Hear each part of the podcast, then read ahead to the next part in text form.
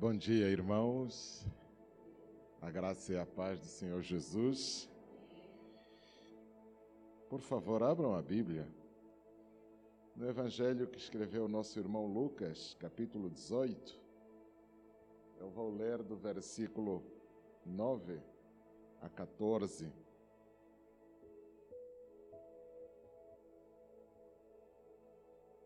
Evangelho segundo Lucas, capítulo 18, do versículo 9 a 14. É um texto bem conhecido, eu acredito. Quero fazer algumas considerações em torno dele. No Evangelho segundo São Lucas, capítulo 18, o versículo 9 diz assim: Propôs também esta parábola a alguns que confiavam em si mesmos, por se considerarem justos, e desprezavam os outros. Dois homens subiram ao templo com o propósito de orar. Um fariseu e o outro publicano. O fariseu, posto em pé, orava de si para si mesmo desta forma: oh Deus, graças te dou, porque não sou como os demais homens roubadores, injustos e adúlteros, nem ainda como este publicano.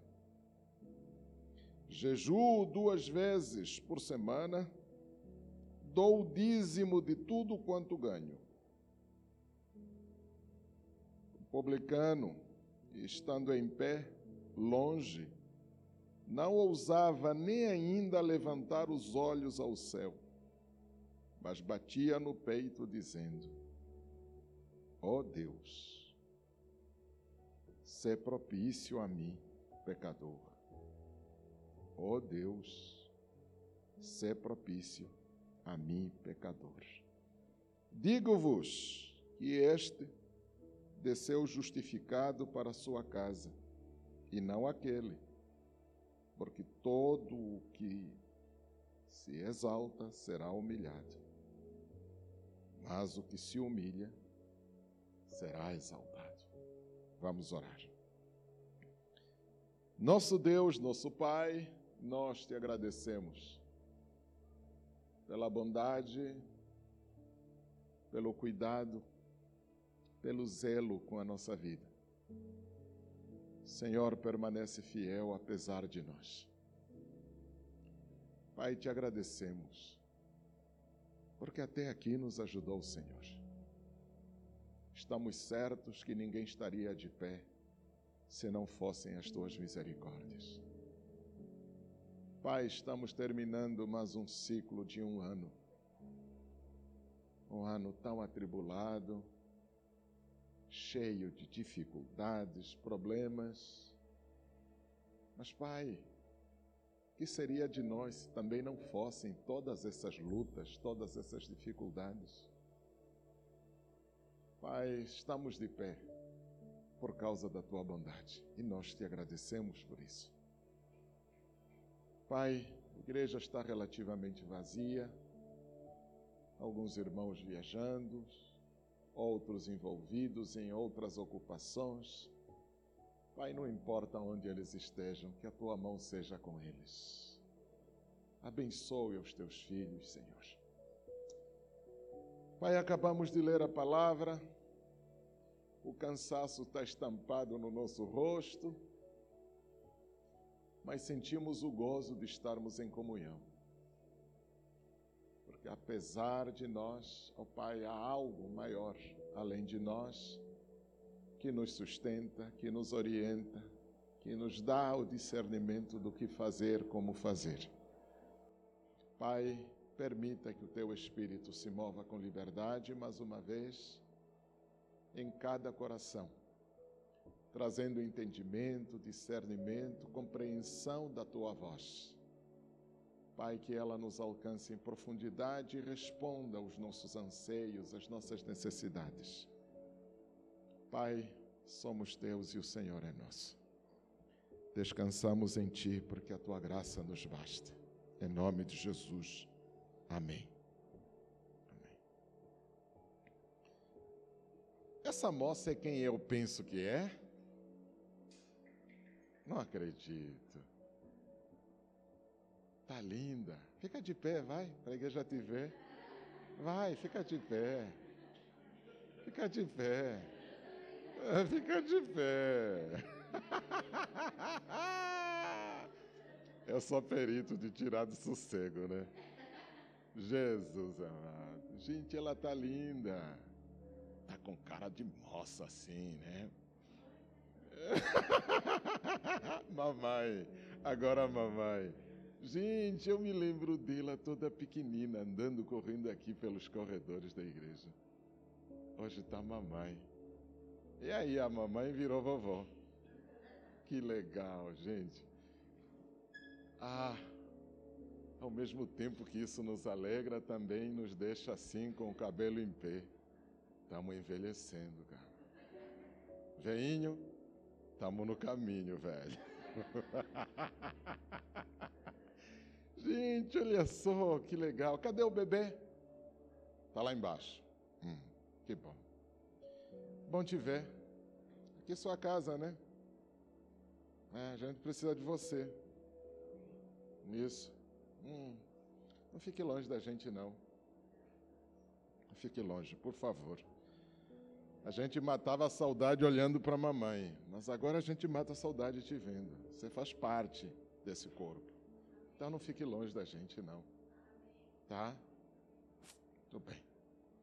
Queremos ver o seu filhinho também se casar, né? A gente, já meio gagá. Puxa vida, que legal! Exatamente, queremos ter o privilégio de ver isso. Ah, é assim, é assim. A gente vive isso na, na faculdade, né? Eu tenho dito que o professor vive a síndrome do Drácula. É, porque ele vê geração vindo, geração indo. Só ele fica, né? Todo mundo. Quer dizer, de, quatro, de três em três anos, a gente tem turma nova. Aí você vê uma turma chegar toda crua, perdida, totalmente alheia. Três, quatro anos depois, você vê aquela turma indo embora. E você fica para dar boas-vindas à próxima. Gente, uma sensação assim, ao mesmo tempo bacana, é ao mesmo tempo em que nos faz pensar uma série de coisas. Mas, enfim, a gente se alegra, é, a gente se alegra, porque essa é a dinâmica da vida. Bom, meus irmãos, eu quero com, conversar com a igreja alguma coisa que eu compreendi a partir do instante em que eu soube que estamos refletindo em torno de fortalecidos no sofrimento, né? É isso mesmo? Exatamente. Fortalecidos no sofrimento. E eu queria dividir com vocês nessa despedida algumas coisas que eu acredito que nos podem ser úteis nessa caminhada pela frente. Jesus contou uma parábola, na verdade, uma série de parábolas Jesus vai contando e essa é só mais uma das parábolas. Ah, e a tônica dessas parábolas gira em torno da justiça. Gira em torno da justiça. É uma apresentação um pouquinho diferente, porque aqui Deus é apresentado como juiz, aquele que julga, aquele que faz justiça, aquele que impetra né, a é que a gente diz, as, sentenças. Né? Ele julga. É, bom, o acusador faz o trabalho dele direitinho, ele julga e decreta a sentença e assim sucessivamente. Então, começa lá no capítulo 18, por exemplo, começa com a parábola do juiz iníquo, né? fazendo uma alusão que se o iníquo procede daquele jeito, quanto mais o cara que não é iníquo, que é santo, santo, santo. Né? E aí, logo na sequência, ele para justamente para nos contar essa parábola que eu li. Mas aí, ao fazê-lo, Jesus já deixa, faz um preâmbulo para explicar que a minha parábola não seja, não deva ser interpretada de qualquer jeito. Eu estou criando o parâmetro interpretativo desta parábola. Qual é a parábola? Qual é o parâmetro? O parâmetro é pensar e refletir em todos aqueles que confiam em si mesmo. Com outras palavras, eu quero dissertar, quero deixar uma ilustração em torno daqueles que vivem em função da meritocracia, do mérito. Eu posso, eu consigo. Em torno, eu vou falar daqueles que acreditam no coaching é isso que Jesus está dizendo. então, é nisso que Jesus está dizendo. Então, vou falar dos caras que acreditam que podem, que conseguem, que têm condições de fazer acontecer qualquer coisa, a começar pela vida religiosa. E aí, Jesus nos mostra duas personagens totalmente diferentes. Eles não têm nomes, nos são apresentadas a partir daquilo que elas fazem. Um é fariseu e o outro é publicano. Bom, fariseu é um segmento, é um, é um grupo, é uma facção, verdade. É o PCC religioso Essa facção, esse grupo, esse partido religioso era de gente extremamente elitizada, extremamente culta, extremamente estudada. Você não se tornava um fariseu se não tivesse o doutorado em teologia. Aqui trazendo para os nossos dias.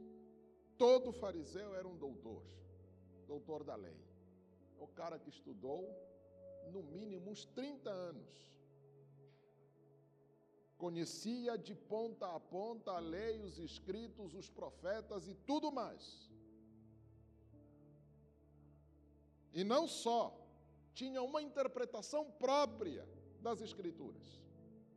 Além de ter o privilégio de apontar na sociedade a quem ele queria discipular.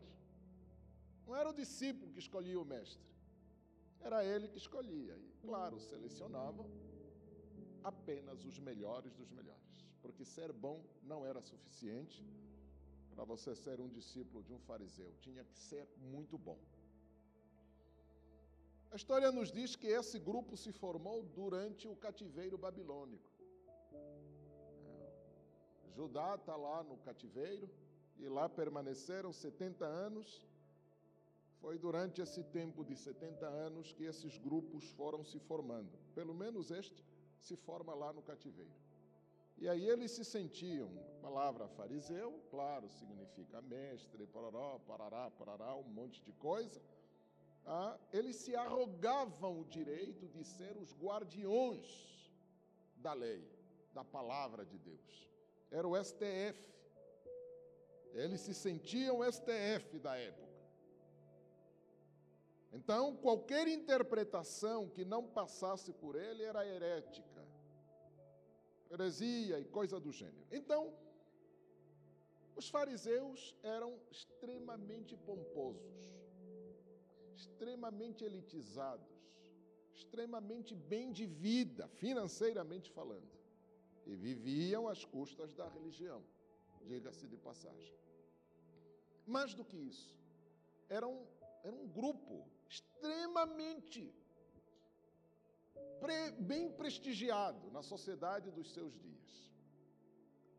fazia parte desse grupo aquelas pessoas das quais nós não tínhamos, ou a sociedade não tinha coragem de apontar o dedo para dizer que errou alguma coisa. Eram irrepreensíveis, social e culturalmente.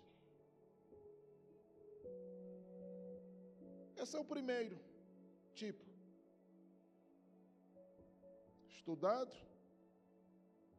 conhecedor, zeloso com a religião, com os preceitos de Moisés e tudo mais, extremamente escrupulosos no cumprimento da palavra, tal e qual está escrito, é assim que o sujeito fazia.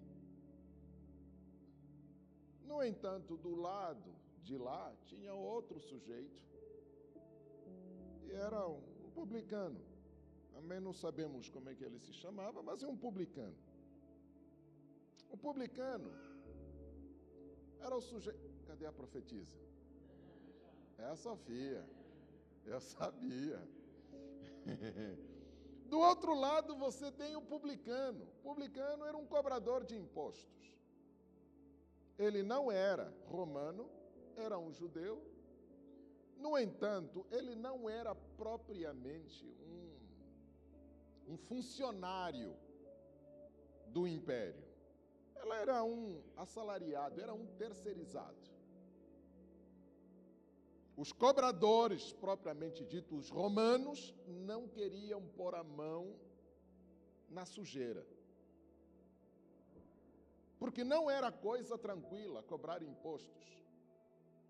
Você não tem endereço certo, você não tem é, bom, a, a, a, as estruturas públicas que controlam o indivíduo. Então, o sujeito era o sujeito.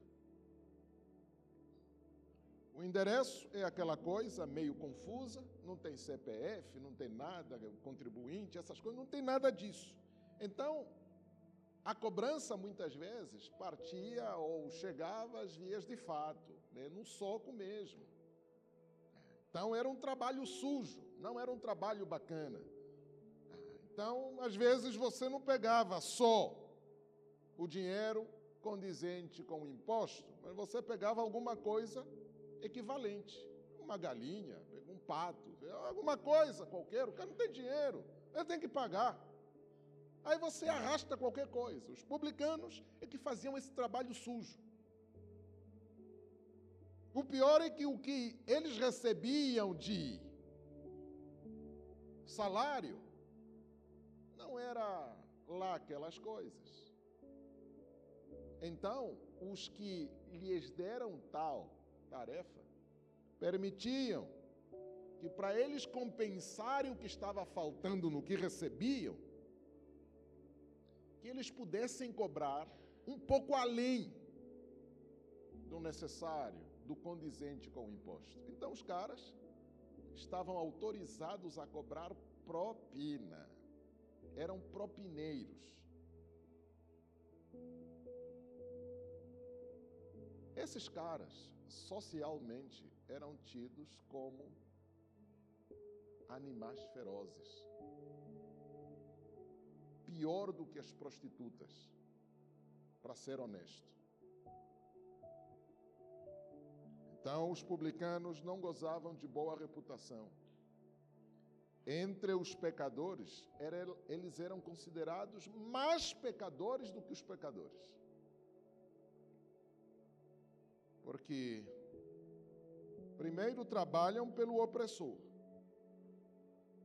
Segundo, esculhambam o próprio povo em favor do opressor. Eram bem de vida esses homens? A maioria deles sim. Porque, cara, cobrar imposto é um negócio que é lucrativo. Pergunte à Fazenda, né? o Ministério da Fazenda. Lucrativo. Ah, pergunta os fiscais. Bem colocado. Pergunta os fiscais. É muito legal. É lucrativo, extremamente lucrativo. A maioria dos publicanos eram ricos, muito bem de vida. É só lembrar a história lá do Zaqueu, né? e aí a, era um publicano, né? muito bem de vida, que depois de tanto acumular grana, e o cara diz: Olha, se eu devo alguma coisa a alguém, eu dou quatro vezes mais. Tá bom assim, Jesus? Tá bom. Salvação chegou aqui. Porque em condições normais você não abre mão. Se já está disposto a dar quatro vezes mais, pô, está de bom tamanho. Então, o publicano é esse sujeito, que não é bem visto nem pelos romanos, porque explora o próprio povo, e muito menos pelo povo que era extorquido por esses cobradores de impostos. E aí Jesus diz: Olha, esses dois subiram ao templo para orar. Um cara correto, humanamente irrepreensível, e o outro cara todo torto. Vida ao avesso, arregaçada. Postos lá no templo, o cara correto faz a sua oração. Como é que foi mesmo a oração? Deus, oh Deus, graças te dou porque não sou como os demais homens que roubam, que são injustos, que são adúlteros e nem sou como esse publicano aqui de lado. Na verdade, a descrição que ele faz não é dos homens, é do publicano. Descrição que ele está fazendo do cara que está ao lado. Mas aí, para não deixar a coisa assim, não, que nem esse cara aqui. E aí, o que, que ele faz de tão especial? Eu sou tão religioso que jejuo duas vezes por semana. E aí o jejum é aquele jejum que começa na. termina no dia seguinte. Então o cara tira dois dias da semana para fazer aquele jejum. Além de jejuar, cara, eu dou o dízimo de tudo quanto tenho. Dos meus ganhos, sou fiel em dar o dízimo. Tudo. Dou o dízimo do meu tempo, dou o dízimo da minha roupa, dou o dízimo da minha comida, dou o dízimo dos meus ganhos, dou o dízimo, dou o dízimo de tudo. Tudo. E aí o jejum é o jejum, da, é o jejum, é o dízimo da minha vida.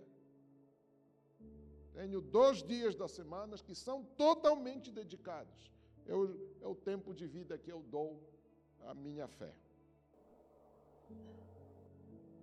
É um cara completo, humanamente falando. No entanto, o miserável pecador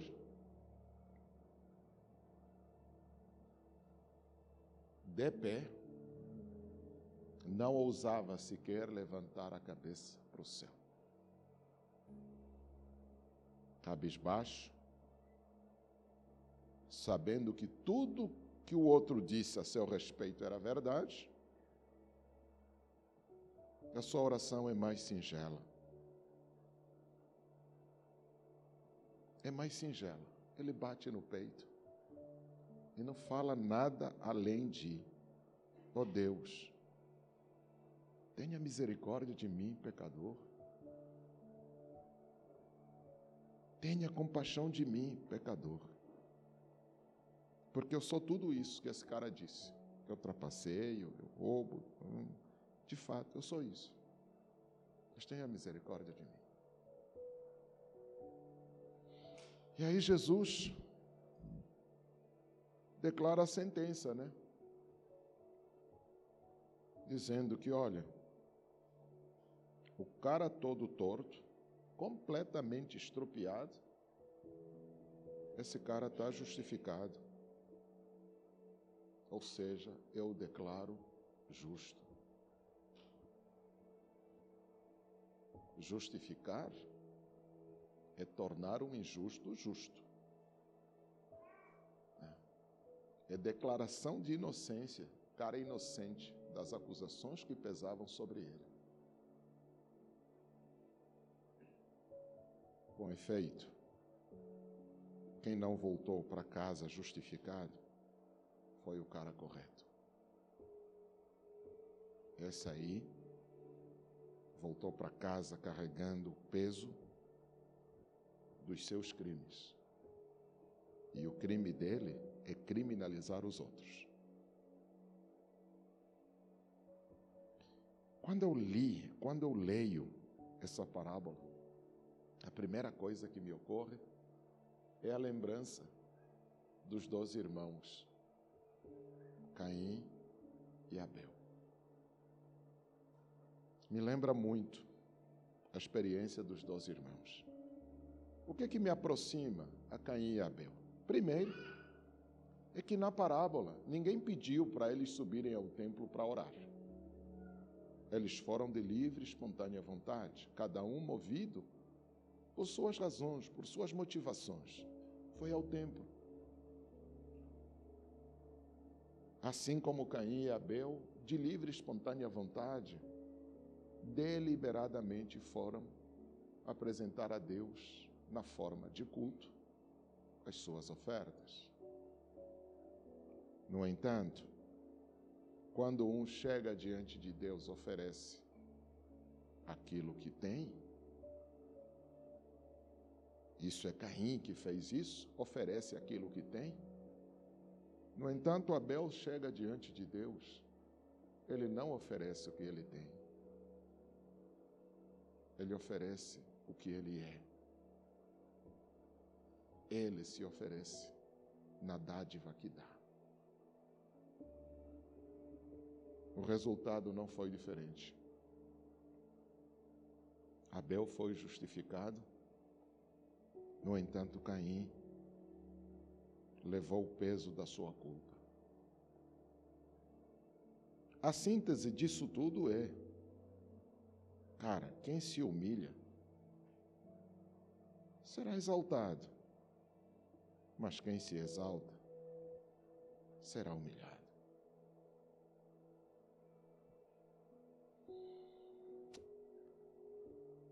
Eu consigo ver nesse texto duas matrizes de sofrimento. Duas matrizes de sofrimento. O sofrimento é inerente à nossa história. Desde o Éden, o dia em que os nossos pais ousaram desafiar a Deus, fazendo aquilo que Deus não mandou, né? fazendo exatamente o contrário do que ele mandou, o sofrimento entrou no mundo e desde então ela é coexistente conosco. Nós sofremos. Seja você bacana ou não, o sofrimento é para todos. Não há um que se furte de sofrer. Até o mais bem cotado, bem mais posicionado, tem de tudo ah, que a vida lhe pode proporcionar, também sofre. É só perguntar a Salomão quanto sofreu por causa da sua sulamita, né? O cara já tinha mil mulheres, mas o coração dele se afeiçoou por uma mulher que ele não podia ter. Não podia ter. Por essa mulher o cara sofreu até não poder mais. E pior é que se diz, né, que o povo não permitiu que ele se casasse com ela. Há até teorias que dizem que essa sunamita, né, essa morena, essa negra, bonitona, lindona, hum, era a rainha de Sabá. A quem diz isso? Tem um grupo de judeus negros na Etiópia que são filhos ah, legítimos do tronco de Salomão. Parte dessa turma voltou para Israel reivindicando o direito à terra. Mas tem um grupo ainda significativo lá na Etiópia, por causa dessa, dessa morena que quebrou o coração do rei. Hum. Não há ninguém que ousa dizer que eu não sofro. O sofrimento é inerente à nossa história. Agora, Tem duas maneiras de você sofrer: sofrer por conta própria, ou sofrer por conta da sua história. Hum. E aqui eu acredito que a história do sofrimento está muito bem desenhada nessa parábola que Jesus nos conta. O que, que esses homens foram buscar no templo? O que, que eles queriam no templo? Orar. Orar para quê?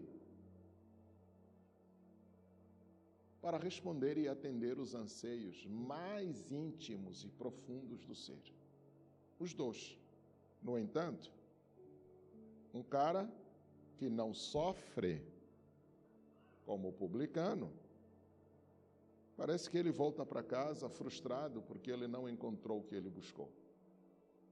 No entanto, o publicano, com a sua miséria e entrega total a, a Deus, faz com que o cara volte para casa completamente justificado.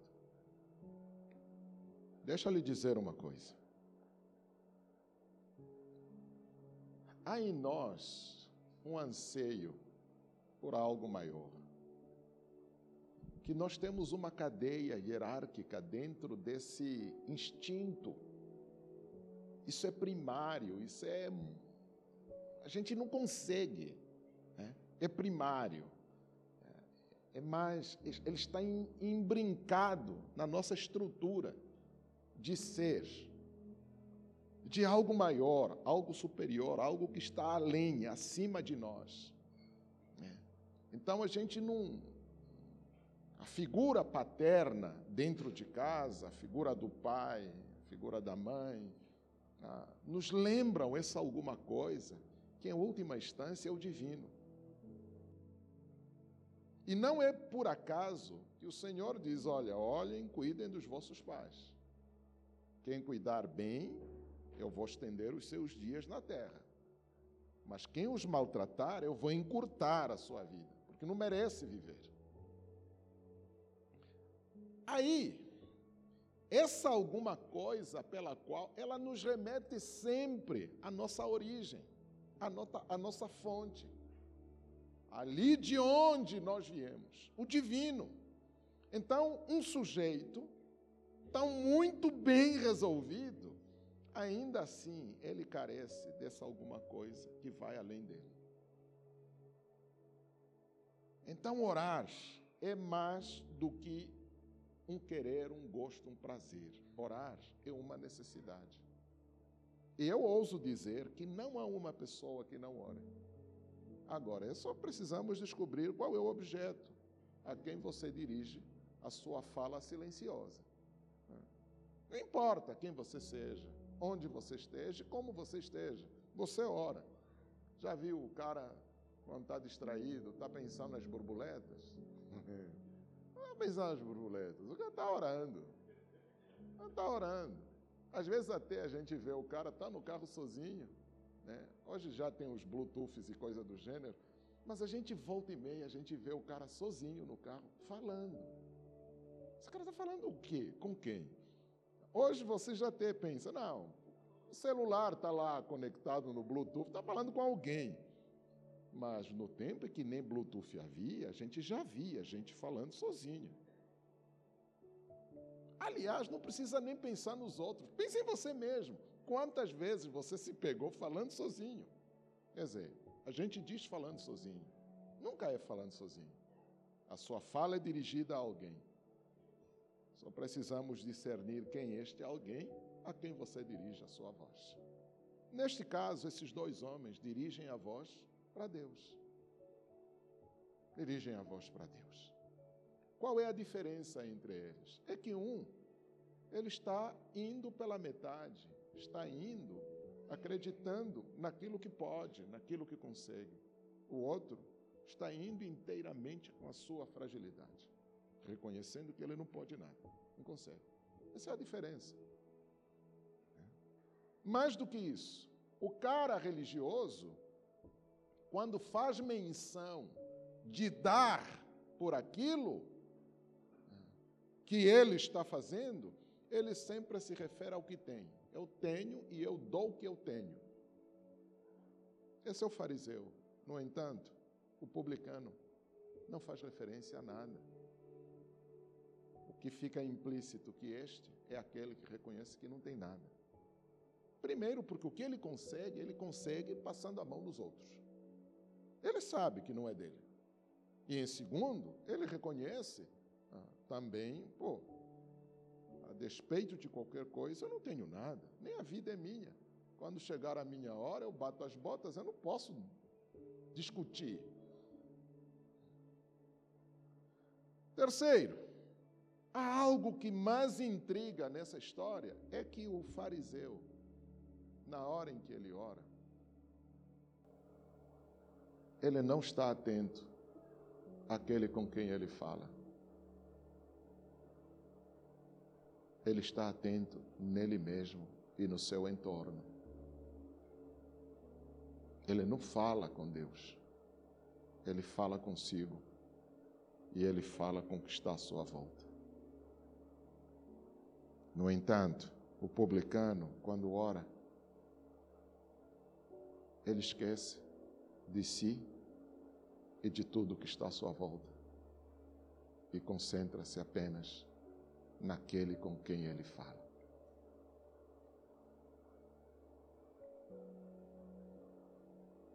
É a consciência daquele com quem nós falamos que determina a natureza da nossa oração. Eu sei que Ele é Deus. E se Ele é Deus, Ele é Senhor. E se Ele é Senhor, Ele é dono de mim. Eu não vou fazer firulas para impressioná-lo, porque eu não tenho nada que o impressione. Antes, pelo contrário, eu só tenho aquilo que o aborrece. Então ele não poupa palavras, não, não faz firulas, ele apenas pede por clemência, misericórdia, tenha piedade de mim. O fariseu, ele está tão compenetrado nele mesmo, que ele não percebe que não é com Deus que ele está falando. Ele não saca que não é com Deus que ele está falando. Ele está falando consigo mesmo. Daí então, o que me leva a dizer o seguinte: meu irmão, enquanto você estiver concentrado em você, o teu sofrimento é mais doloroso do que você imagina. O teu sofrimento não te fortalece o teu sofrimento não te engrandece, o teu sofrimento não te torna melhor.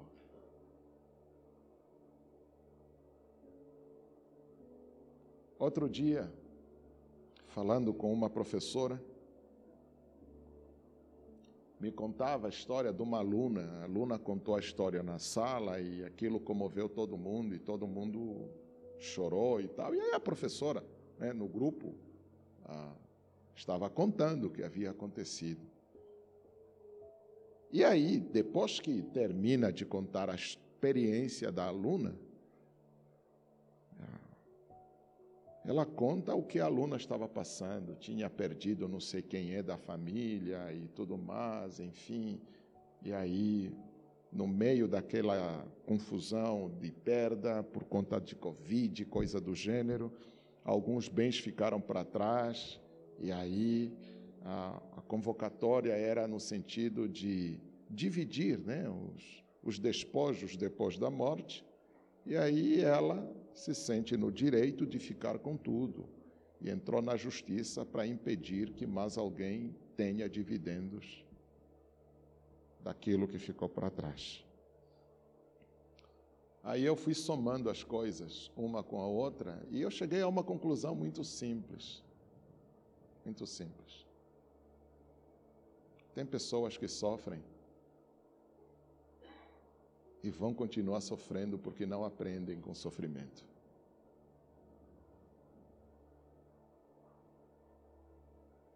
Tem pessoas que sofrem e vão continuar sofrendo porque não aprendem com sofrimento. O sofrimento é uma escola.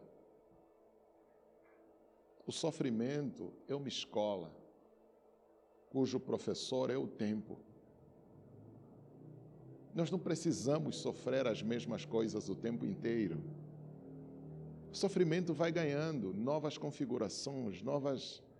Mas quando o sofrimento ele se torna concentrado e repetitivo, aí nós temos um sintoma de que alguém não está aprendendo com o sofrimento. Deixa eu vos contar uma parábola. Qual é a diferença entre o trigo e o joio? Hum, são os frutos, obviamente. Mas em termos de estrutura, como é que eu sei que o trigo sofre menos do que o joio? Porque quando o vento sopra, o joio balança muito mais do que o trigo. Porque à medida em que os frutos vão vindo no trigo, o trigo não consegue se manter ereto. Ela vai se curvando, vai se dobrando. O joio, como não tem nada, fica dançando aos dissabores do vento.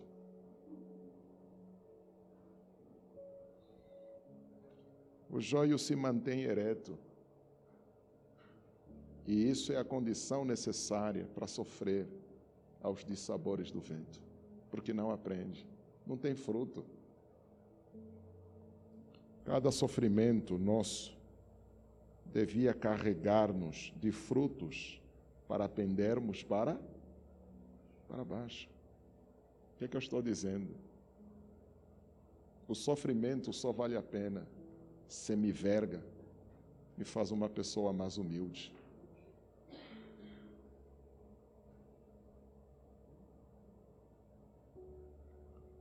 Então, sofremos, porque somos arrogantes. Nós acreditamos em nós mesmos acreditamos nos nossos méritos, acreditamos que alcançamos o que alcançamos porque somos truta, a beça. No entanto, não é isso. Papai do céu quer que a gente se vergue. E o sofrimento é propício para nos inclinarmos à medida em que os frutos vão se carregando em nós. Vinde a mim, todos vós que estáis cansados e sobrecarregados, e eu vos aliviarei. Tomai sobre vós o meu jugo e aprendei de mim, que sou manso e humilde de coração.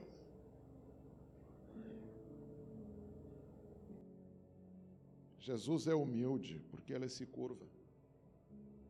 E é engraçado que ele se curva tanto, tanto, tanto, tanto, a ponto de lavar os pés daqueles que deviam lavar-lhe os pés.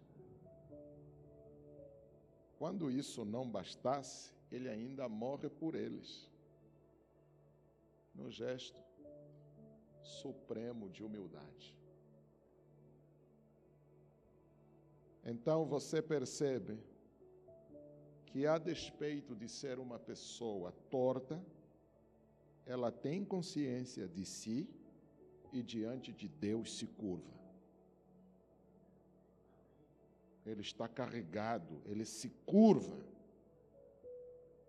Senhor, tenha piedade de mim, pecador. Ele se curva, se verga no entanto, o publicano, Senhor, eu sou tão bacana, eu sou melhor do que todos os outros. Eu não sou roubador, não sou injusto, não sou adúltero. Aliás, eu estou aqui orando, né? Eu sou tão bom que estou aqui orando. A soberba precede a ruína. O publicano é humilde porque ele reconhece quem ele é e reconhece aquele com quem ele está falando. Fariseu é arrogante e por isso hipócrita. O que ele faz na religião é só teatro. É teatro. Jejuar duas vezes por semana, dar o dízimo, isso é só teatro. Para Deus. Aliás, fazer isso é bacana, mas para quem? Para Deus? Não. Isso é para nós. Quem é o beneficiado do jejum? Deus? Não. Sou eu. Quem é beneficiado com os dízimos? Deus? Não. Os meus irmãos, o meu próximo. No entanto, isso é condição para eu comprar a fidelidade de Deus em meu favor? Não. Não. Pelo contrário. Pelo contrário. Então, essa é a estrutura do pensamento que está imerso aqui. Então eu queria terminar e deixar aí pelo menos dois conselhos para a igreja, para esse tempo aí que nós fechamos as portas para nos prepararmos para o ano que vem. Primeiro conselho: a religião é o grande impedimento do nosso crescimento. Vou repetir. A primeira coisa que eu queria que você guardasse é: a religião é o grande impedimento para o nosso crescimento. Tem muita gente na igreja religiosa. Ele faz tudo direitinho, bonitinho, mas ele não está com Deus, ele só está consigo mesmo. O pior é que nós admiramos as coisas que se veem. Nós admiramos quem jejua. O cara está chupado porque jejua demais. Nossa, é um homem de Deus, um homem de Deus. É mentira. Mentira. Na hora H, quando perguntaram para Jesus por que, que os teus discípulos não jejuam, Jesus perguntou: jejua para quê? A gente tem que jejuar porque se o noivo está com ele. Tem mais é que festejar, comer, encher a cara. Engraçado isso. É verdade. Foi Jesus que falou isso, não fui eu, não. Eles têm mais é que comer, se arregalar, encher a cara. Deixa eles curtirem, porque o dia vem em que eu não estarei com eles. Aí eles vão jejuar. Não estou dizendo aqui, não estou aqui recriminando ninguém que jejua. E nem estou falando mal de quem dá o dízimo.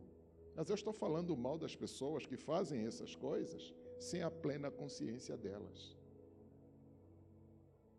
Se você está dando o dízimo para satisfazer o coração do pastor Elias, pastor Daniel, meu irmão, você está lascado. Você não entendeu a fé. Eu prefiro que você não dê, mas compreenda do que você dar e se aprisionar no que você está dando, porque deu. Eu prefiro que você fique em casa, não ora, do que orar pensando em você.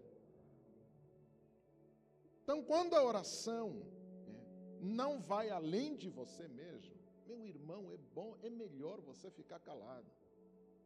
Porque calado até o tolo passa por sábio. É muita tolice que a gente vê. Pessoas que oram e tal, se esperneiam, se espreguiçam, fazem tudo por uma linha, mas é tudo teatro, é tudo para o outro ver. 90% de nós que oramos em público estamos muito mais preocupados com o outro que está escutando o que eu estou falando e menos interessado é aquele com quem eu estou falando. Isso é fé. Não, não é fé. Isso é vida religiosa. Conheço gente que não falta um culto na igreja, mas a vida do sujeito não tem nada. Eu tenho aprendido uma coisa com Jesus. As pessoas que são cheias de Deus são encantatórias, elas encantam, elas seduzem, elas atraem, elas chamam para perto. Olha para Jesus. Por que, que as multidões o seguem? Porque ele é bonitão? A Bíblia diz que ele era feioso, inclusive. Não era tão interessante assim. É só ler Isaías 53, vai dizer isso. Ele não era tão chamativo como aquele Jesus loiro italiano de olhos azuis que você vê aí nas. Não, Jesus não era nada disso. O que cativava as pessoas em Jesus não era a aparência dele, era o conteúdo de vida dele. Dava gosto de ficar perto dele, não dava, dá gosto ficar perto dele. Agora, tem pessoas que são assim. Perto de alguém, você olha para o relógio, não dá nem tempo de. Você nem, você não vê o tempo passar. É conteúdo de vida que nos cativa, que nos conclama a sermos melhores. Você lembra a última vez que alguém disse que queria ser que nem você? Essa foi a última vez que você atraiu pessoa. Todos aqueles que seguiram Jesus queriam ser como ele era. Então, se não há pessoas querendo ser como nós, meu irmão, precisamos examinar a nossa vida. Viramos religiosos. E a religião no pastor é a coisa mais grave que tem. Quando o pastor está aí repetindo, repetindo, repetindo, a coisa fica grotesca. Eu ouvi um pastor lamentando a vida de pastor, dizendo: Olha, eu só não largo a igreja porque eu não tenho outra coisa para fazer. Eu não suporto mais essa gente. Ninguém me contou isso, ouvi do pastor. Mas é o sujeito que não falta na igreja. É o sujeito que não abre mão do púlpito da igreja é o sujeito que faz tudo por uma linha na igreja, apenas para justificar o. É um homem religioso. É um homem religioso. O homem religioso está no púlpito. O que, é que se espera das ovelhas que ele dirige? A religião é o maior impeditivo do nosso desenvolvimento. Nós não crescemos, não nos desenvolvemos porque a gente está preso na vida religiosa, repetindo as coisas sem a plena consciência e nem a entrega aquilo que nós estamos fazendo. Então, pregar é facinho, querido. Só estude, você prega e prega bonito ainda. Orar para os outros verem é fácil. É só melhorar o seu vocabulário, a sua dicção e tal. Daqui a pouco você está fazendo oração que todo mundo chora durante a sua oração. Está conectado com Deus? Não. Está conectado com os irmãos que ele quer impressionar. Isso é vida religiosa. O que é que muda depois de uma de um encontro na igreja? Mudou alguma coisa em você? Não mudou nada? Meu irmão, o sofrimento não está amadurecendo você. Segunda coisa que eu queria deixar como um princípio de orientação para você. Meu irmão e minha irmã, a oração, a oração é a expressão última daquilo que nós somos.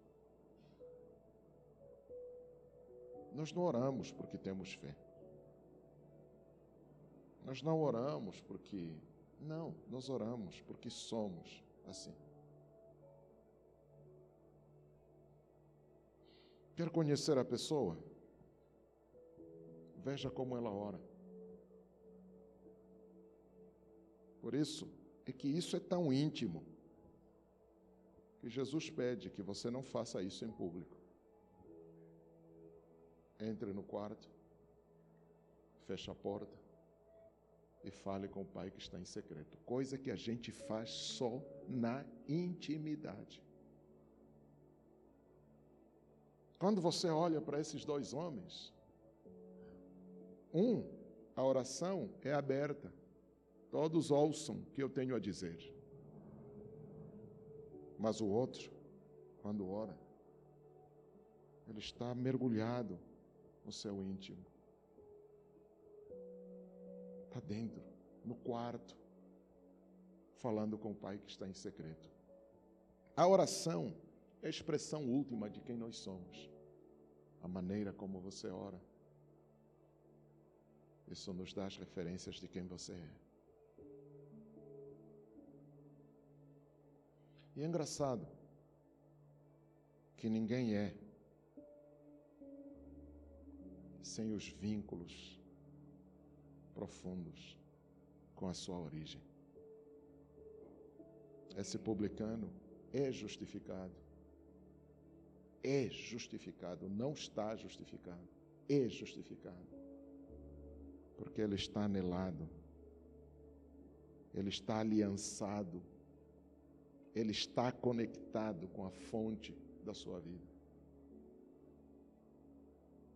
No entanto, o outro ainda está no universo da purpurina, querendo impressionar os outros. Meu irmão, uma coisa que me chama particular atenção é o modo como Jesus diz: Olha, e tudo quanto pedirdes ao Pai em meu nome, isso vos será concedido. Não tem um apelo mais profundo do que este que Jesus faz a todos nós. Ou seja, orem como eu oro, falem com o Pai como eu falo, sejam com Deus aquilo que eu sou. Então, se você é quem Jesus é, a gente sabe disso na hora em que você abra a boca para falar com o Pai. Você não pede nada que Jesus não pede. Aí, examine os pedidos que você coloca diante de Deus, se são pedidos que Jesus faria. 90% das coisas que nós pedimos não tem nada a ver com Jesus, tem a ver conosco. São coisas que Jesus não pediria nunca. Mas a gente pediria, a gente pede. Papai, eu quero uma Lamborghini. Lamborghini, Jesus. É. Tão humilde que ele diz: Não, papai, Lamborghini é pouco, eu quero Bugatti. Rolls Royce, Senhor. Eu quero competir com Ronaldo. Cristiano Ronaldo, Senhor faça a minha garagem. E é engraçado. É tão interessante que você compra um Bugatti. Imagine a cena, você comprando, chegando aqui na igreja de Bugatti. Bugatti é carro que você leva para a igreja? É, fala para mim. Ou você vai na padaria comprar pão de Bugatti? Tem sentido? Imagina a cena, você ir no supermercado de Bugatti. Primeiro, aquilo não tem nem porta-bagagem. Não tem porta-bagagem. Você comprou para quê? Você pode viajar com aquilo? Posso. Mas você tem bolso para bancar o combustível? Olha, o álcool está até, mas a gasolina. Não tem Bugatti a álcool. Você encara uma viagem de 150, 200, 500 quilômetros de Bugatti? Eu não sei se você consegue. Resumindo, Bugatti é para quê? Para você se exibir para os outros. Não precisa. Você não carece disso. No entanto, grande parte das coisas que nós pedimos não tem nada a ver com aquilo que nós precisamos. Tem a ver com aquilo que esse fariseu está fazendo mostrar-se aos outros que ele é melhor, que ele é superior. A oração, em última instância, revela quem nós somos de fato. E nós somos de fato se estivermos anelados, aliançados, conectados com Deus. Tem a história do Samuel Morris, é um africano que se converteu nas florestas enquanto estava sendo caçado para ser arrastado aqui para as Américas e ser escravo. No meio da mata teve uma experiência interessante, se converteu. Quando ele chega no porto, porque a estrada que ele pegou, o atalho que ele encontrou na mata, lhe levou até o porto. No porto ele viu uma igreja aberta e alguém estava pregando e o cara entregou a vida a Jesus. Isso evitou que ele fosse transportado para cá. Ele voluntariamente se entregou. Se eu continuar aqui, eu vou morrer. Então deixa que eu vá para o outro lado. Se entregou para ser um estivador do navio. A história de Samuel Morris nos diz que durante a travessia o momento em que Samuel Morris fechava os olhos para orar, o navio inteiro era tomado de uma unção, do capitão até o último marinheiro, até chegar nas Américas, todos eles se converteram. Todos eles se converteram. Ele não conhecia a palavra, não sabia nada. A, última, a única coisa que ele fazia é fechar os olhos para orar. Enquanto orava, o ambiente em torno do lugar onde ele estava era tomado pela presença do divino. Quando chegou nas Américas, as coisas foram se sucedendo em cadeias. Ele foi o causador de um grande avivamento nos Estados Unidos. Se você encontrar esse livro, é um livrinho pequenininho, o título do livro é exatamente o nome do cara, Samuel Morris. Ele tinha um nome africano, aí os americanos lhe deram outro nome, porque era difícil pronunciar o nome dele, deram esse nome, Samuel Morris. Ele só fechava os olhos para orar. Enquanto orava, Deus fazia-se presente naquele ambiente. E todos eram tocados pela presença do Divino. O problema é que Samuel Morris não era um fariseu. Ele era apenas um publicano que sabia falar com o pai que ele tinha. Que Deus em Cristo levante Samuéis entre nós, que quando fecham os olhos, falam de fato com o Pai. E não essa religiosidade, tal, fazer bonito e coisa do gênero porque aí só aumentamos o peso do nosso sofrimento. Terceira e última coisa que eu quero deixar para a igreja é, irmãos, Deus nunca pediu para sermos lobos.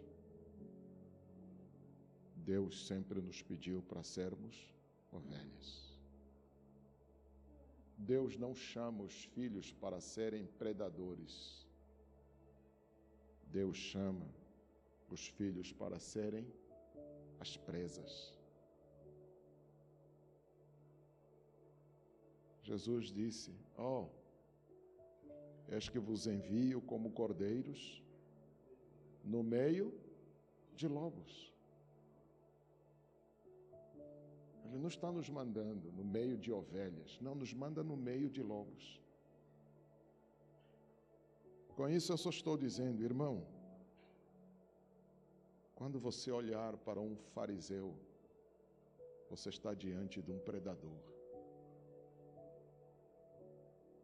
É um predador. Mas quando olhares para esse publicano que ora, você está diante de um cordeiro. os predadores não se mostram como predadores. Eles vêm sempre enrustidos com capas de ovelhas. Mas o único objetivo que eles têm é comer as ovelhas. Ao dizer isso, eu estou lhe dizendo o seguinte: há no coração de todo ser humano um instinto, a vida predatória. O pecado nos fez verdadeiros predadores, predadores mortíferos. O problema é que, como predadores, a gente não te tira a vida, mas a gente te chupa a vida até te deixar o bagaço. O ser humano, enquanto predador, não te mata, mas ele se alimenta da sua energia vital. Ele te usa, ele se aproveita da sua inocência, da sua ingenuidade, ele faz de você um mero objeto dos seus interesses. Isso é um grande predador. E é engraçado que nos acostumamos a essa vida de predadores e vivemos nos escondendo. O que esse fariseu está fazendo? Na verdade, é pintar um quadro bonito para quem está ouvindo, porque no íntimo dele ele esconde o que ele é de fato predador, de dentes afiados, né? porque ele só é o que é, porque se alimenta da vida, da energia vital dos outros. Deus não mandou, não chamou ninguém para ser predador. Nós somos chamados a sermos as presas desses predadores. Que eles venham, que eles comam a nossa carne, que eles bebam o nosso sangue, porque sendo assim, nós estaríamos fazendo exatamente o que Jesus fez que haja em nós, enquanto ovelhas, uma eucaristia para remir os pecados desses lobos que estão à nossa volta. Então não sinta medo quando as pessoas te usam, nem fuja delas. Deixa que elas comam você, deixa que elas se aproveitem de você. É para isso que você foi chamado para se submeter quando estiveres em meio aos lobos. Lobo foge diante de um predador, né? diante do macho alfa. Todo macho não alfa baixa a cabeça, quando muito se esconde. Os lobos brigam, são ferozes porque querem lugar de destaque. E a luta pelo lugar de destaque é uma luta até a morte, em muitos casos. Quando não, o exílio. Quando não, o exílio.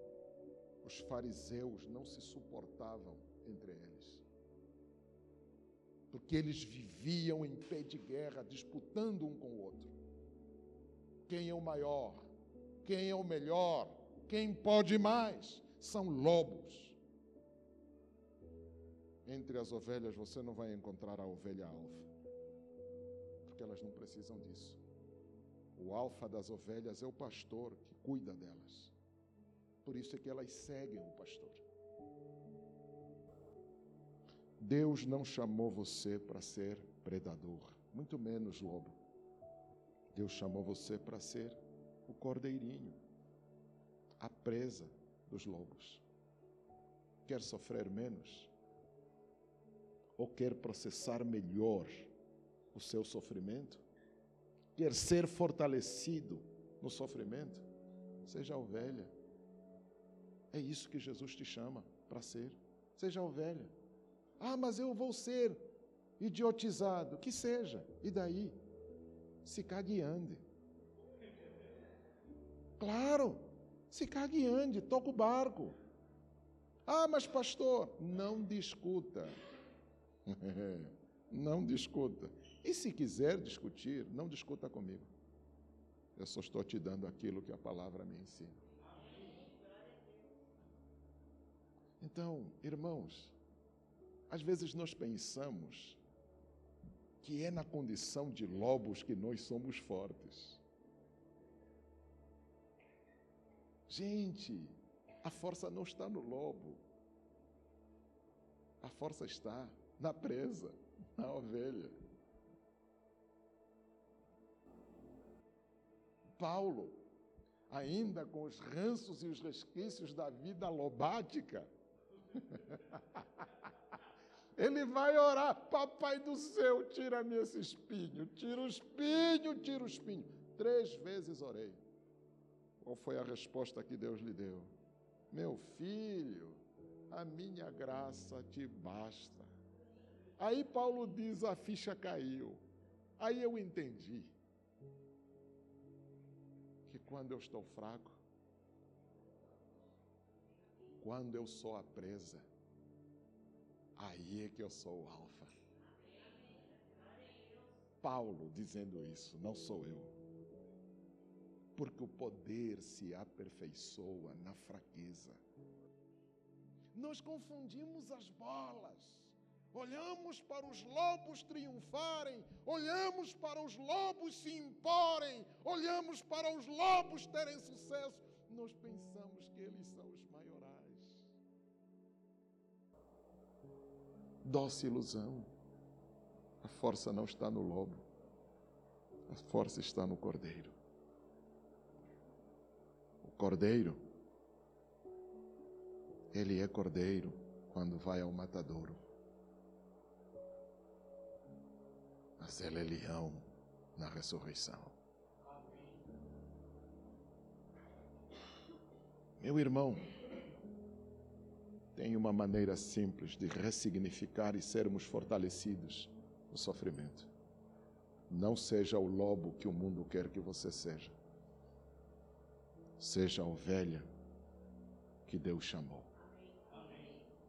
Porque a nossa força se aperfeiçoa na fraqueza. Vamos ficar de pé para orar, vai.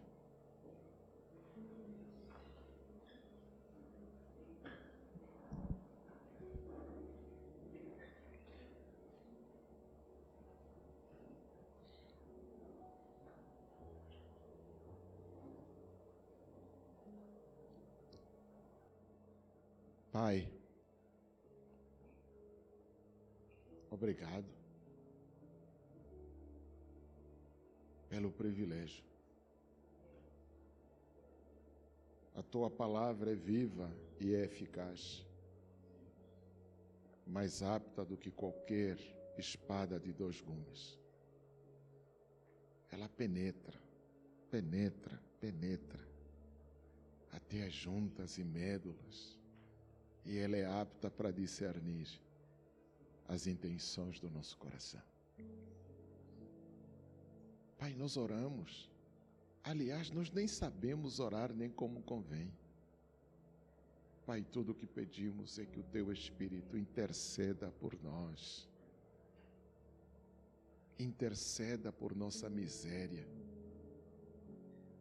Interceda por nossa fraqueza, que nós julgamos ser força. Interceda por nós miseráveis, porque somos pecadores. Pai, hoje nos despedimos para 15 ou mais dias. Pai, durante este tempo, estaremos separados no corpo, mas unidos no espírito. Em oração, em contatos, orando uns pelos outros. Ó oh, Pai, ministrando a tua palavra pelos recursos que o Senhor nos disponibilizou. Pai, não permita que nenhuma dessas ovelhas se perca. Não permita que nenhum desses cordeirinhos se desvie dos teus caminhos. Não permita que as festas dê ocasião, ó Pai, a coisas indecorosas. Mesmo festejando, Senhor, que o Teu Espírito nos compele a fazer aquilo que deve ser feito. Pai, e nos proteja de todo o mal. Que quando voltarmos, consigamos nos abraçar e testemunhar. Até aqui nos ajudou o Senhor. Pai, abençoe a tua igreja, abençoe cada filho, cada filha, cada um com a sua realidade, as suas dificuldades. Mas, Pai, fortaleça a todos. Em nome de Jesus. Amém.